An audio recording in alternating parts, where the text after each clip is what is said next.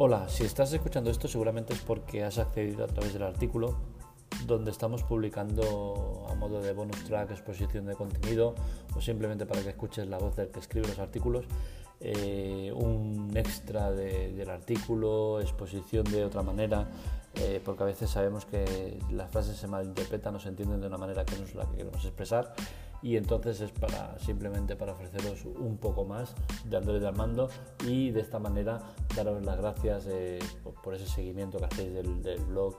Eh, necesitamos que se expanda más todavía, pero bueno, el crecimiento es constante, va lento pero es constante y es de agradecer. Es por eso que os ofrecemos un poquito más.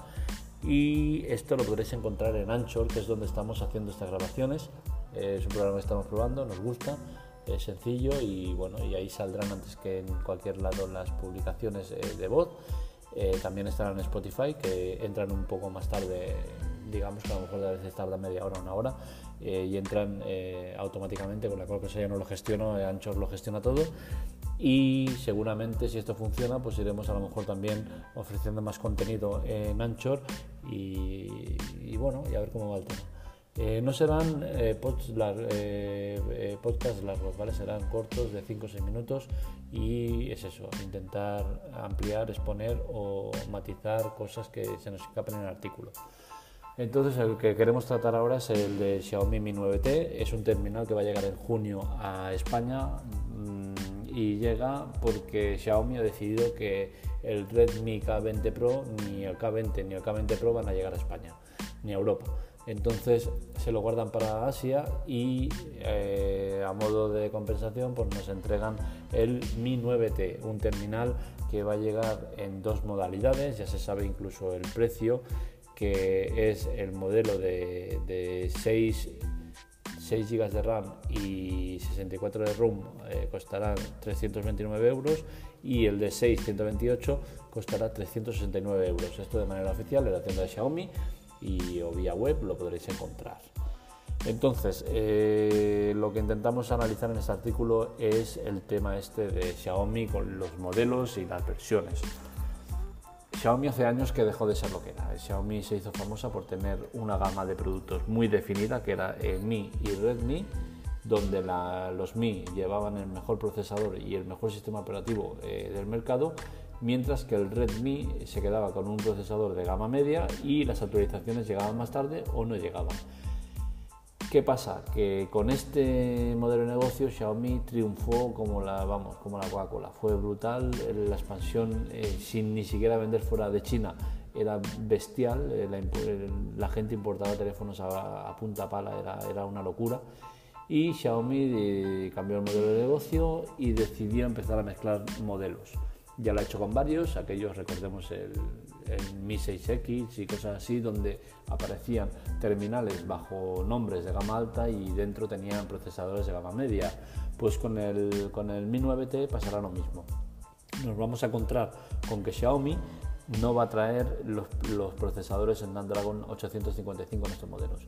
Los va a traer con el 730, que si bien es un procesador muy bueno, eh, no es lo mismo que el 855. El 855 es el tope de gama ahora mismo y el 730 es el tope de gama pero de la gama media. Entonces no tiene sentido que pongas el nombre de, un terminal potente de, un top, de un tope de gama eh, con un procesador de gama media. Entonces no me parece bien, creo que Xiaomi se está equivocando con esta política de empresa que hace. Si es cierto que triunfa porque acaba vendiendo todo, porque el, que, el consumidor que no compra un Xiaomi compra un Redmi y el que no compra un Pocophone y acaba yendo siempre, todos se quedan eh, en el mismo saco. Pero a nivel consumidor están mezclando conceptos, están mezclando modelos y están haciendo que el, el que quiere comprar un teléfono acabe por no saber lo que está comprando. Porque acaban teniendo tantos modelos en el mercado y, muchos con características que se solapan entre ellos que no mm, acaban comprando mal y eso es peligroso. Digamos que Pocophone es la única pata de Xiaomi que se está escapando de toda la locura generalizada. Si vemos que Xiaomi y Redmi están sacando modelos a punta palas, Redmi este, no sé si llega al año de vida, pero lleva ya tres o cuatro modelos en el mercado. Eh, Xiaomi lleva tropecientos mil. Y en cambio, Pocophone no lleva tantos modelos. Es la única que se está escapando. Recordemos que Xiaomi eh, está dividida en tres. Xiaomi es el que presenta los teléfonos más gama alta, eh, características premium, diseño y todo y lo que sea.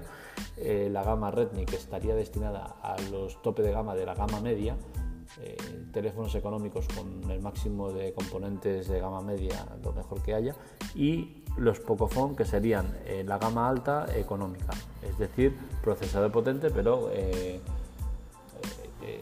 diseño y todo esto no está tan cuidado, no, no está hecho con materiales tan, tan potentes.